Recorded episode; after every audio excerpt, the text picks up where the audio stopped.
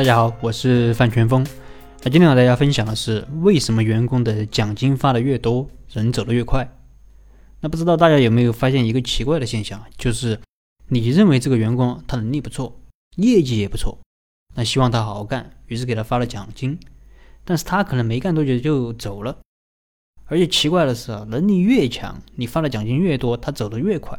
你越想留他，你越是留不住。你觉得你对人家很好。可就是留不住人，要么高薪被别人挖走，要么自己创业去了。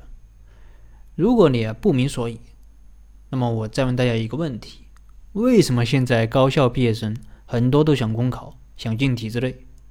那经常会看到一些新闻啊，说呃哪个地方的某一个岗位有多少人在竞争，甚至这个岗位它只需要本科生，而都是硕士或者博士在竞争。大家都知道体制内的待遇。一般是没有外面好的，甚至相差巨大。那为什么那么多人想进体制内啊？因为体制内更稳定啊，对不对？啊，你不用担心被开除，只要你进去了，虽然赚不到什么大钱，但一辈子吃穿都不愁。特别是这次疫情，很多中小企业都倒闭了，很多人都被辞退了，没有被辞退的也被要求降薪了，那大家都感觉很没有安全感。而体制内呢？几乎没有什么感觉，这也让更多的人愿意选择去体制内。核心的原因是什么？三个字：安全感。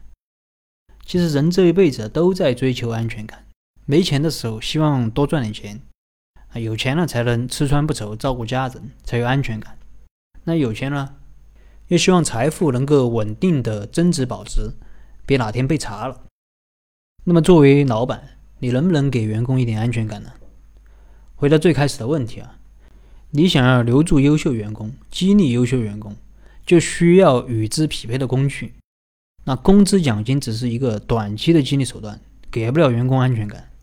你给不了员工安全感，那员工就需要自己去寻找安全感，要么自己去创业，把未来把握在自己手中；要么去体制内啊，或者要么去可以赚更多钱的地方。所以你想留人，就要给员工创造安全感，就不能只用短期的激励手段，你得用长期的激励手段。那长期的激励手段有哪些？提供住房算不算？啊，修个学校给职工子女上学算不算？但这些门槛都太高了，中国百分之九十九的企业都办不到。那什么门槛低？股权激励，门槛低到你只要有一家公司就可以，因为有公司就有股权。那股权能给人安全感吗？今年发多少奖金，明年发多少奖金，谁说了算？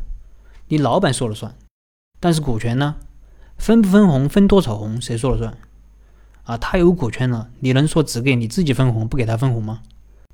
他有股权，他就有分红权。啊，这就不像奖金，你说没奖金，他是一点脾气都没有。但是你不给他分红，你试试。啊，你看他会不会找你？如果有一天你的公司上市了，他买卖他的股权，那也是他自己说了算。这就是把命运掌握在自己手里，这就是安全感。你让员工有安全感了，就算少给他发一点奖金，他也不会跟你闹，因为他在你这里是有未来的，他自然不会去计较一点点现在的得失。如果他没有未来，你要是少给他发一毛钱，他可能都会找你闹，你信不信？那同样的，作为大股东，你只要给小股东安全感，让他知道公司的经营情况，让他能够分到红，他就不会和你闹。啊，作为职业经理人，你只要让股东有安全感，他就会让你一直干，并且很尊重你。作为买卖双方，你能够让对方有安全感，别人就愿意和你交易。作为老公，你只要给老婆足够的安全感，让她觉得跟着你不会受欺负，那活得有希望，她就愿意和你结婚，愿意和你过一辈子。为什么女人都想找条件好的？还不是因为条件好的在物质上更有安全感一点？啊，不要觉得女人物质。人类进化了几十万年都是这样，这就是人性。那说到这，你明白为什么奖金发的越多，人走的越快了吗？那也希望各位老板都能做一个让别人有安全感的人。好了，这一期的内容就跟大家分享到这里。